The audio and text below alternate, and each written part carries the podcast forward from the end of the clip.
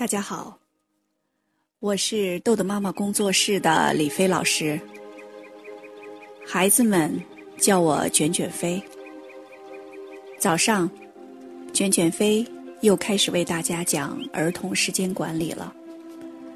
你准备好了吗？今天我要给大家讲讲鼓励。那我们很多家长都学习到了我们美言录的方法。美言录其实就是鼓励。那么我们在鼓励孩子的时候，我们很多家长都告诉我：“卷卷飞，我们经常这样鼓励孩子，真的能让孩子建立自信心吗？”有的家长说：“卷卷飞，我总是这样夸孩子，那将来到社会上……”没有人去夸他呀，那难道他就不做了吗？面对家长的这些疑问，我想告诉大家，鼓励其实是最好的，啊，让孩子建立自信的一种方法。它可以把它变成内在的一个动力，成为一个内在的驱力，让孩子在随着我们家长鼓励的。时候，越来越增加自信。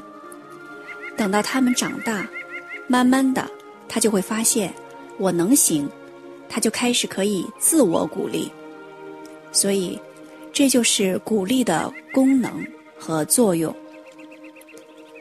那我们很多家长在鼓励孩子的时候，有的时候发现无效，达不到效果。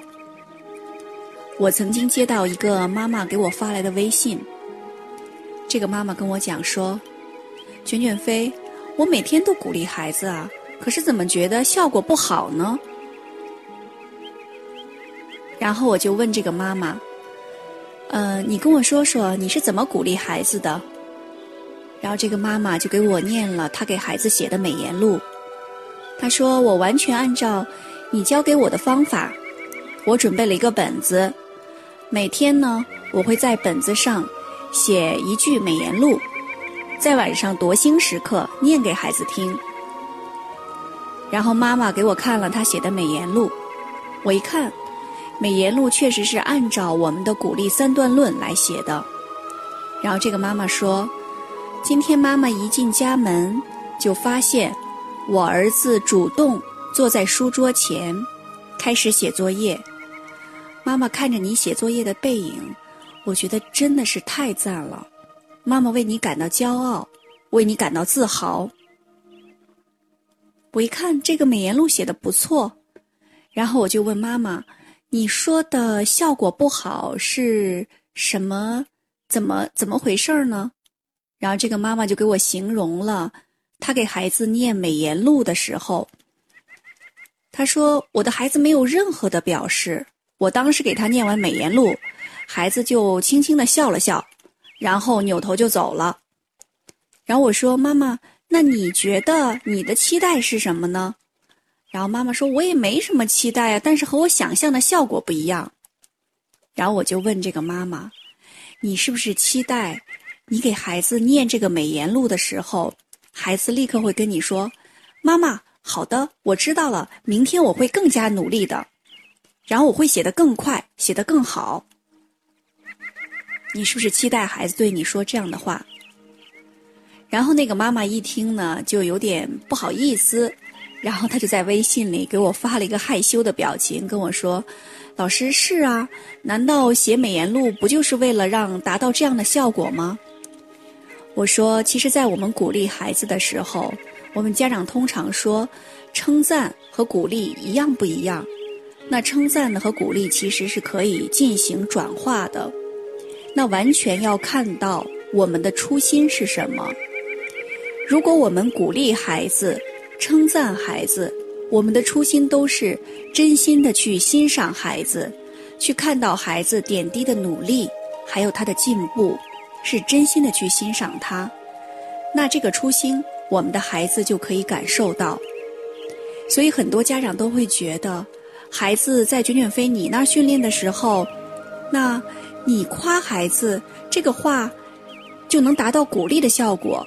可是回到家里，我一夸孩子，孩子就会说：“哼，又跟卷卷飞学，你是不是想让我多做点题呀？想让我多做点卷子呀？”所以呢，孩子呢这么一说，然后家长就觉得，你看我这个鼓励就没有效果了。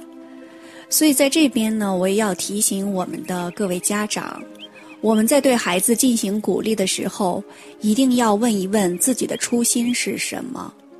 我们的鼓励是真心的去欣赏孩子他的点滴努力，然后我们看到了孩子的付出，我们看到了孩子的进步，那么我们让孩子体会到这种成就感，通过我们鼓励的这种方式，形容的具体语言，扩大孩子成功的体验，所以我们叫鼓励时不忘初心，所以。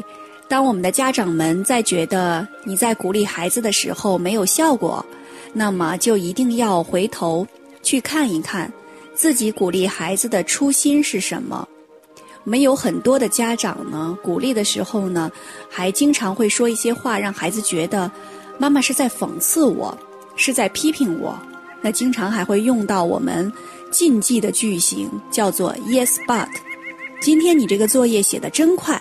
如果明天字儿要再写的漂亮点儿，就更好了。这种句型是我们鼓励的时候的禁忌句型，我们管它叫 yes but，前面好像是肯定，后面有一个但是。那么这在孩子听起来就完全是在批评他，就不是鼓励了。所以，呃，各位家长，那通过今天卷卷飞给你讲如何鼓励孩子，你是不是已经掌握到我们怎么鼓励孩子？掌握到精髓，掌握到技巧了呢。好，今天的内容就到这里结束了。如果你想下载时间管理训练的工具，请关注公众号“豆豆妈妈儿童时间管理”。感谢您的倾听，我们下次再见。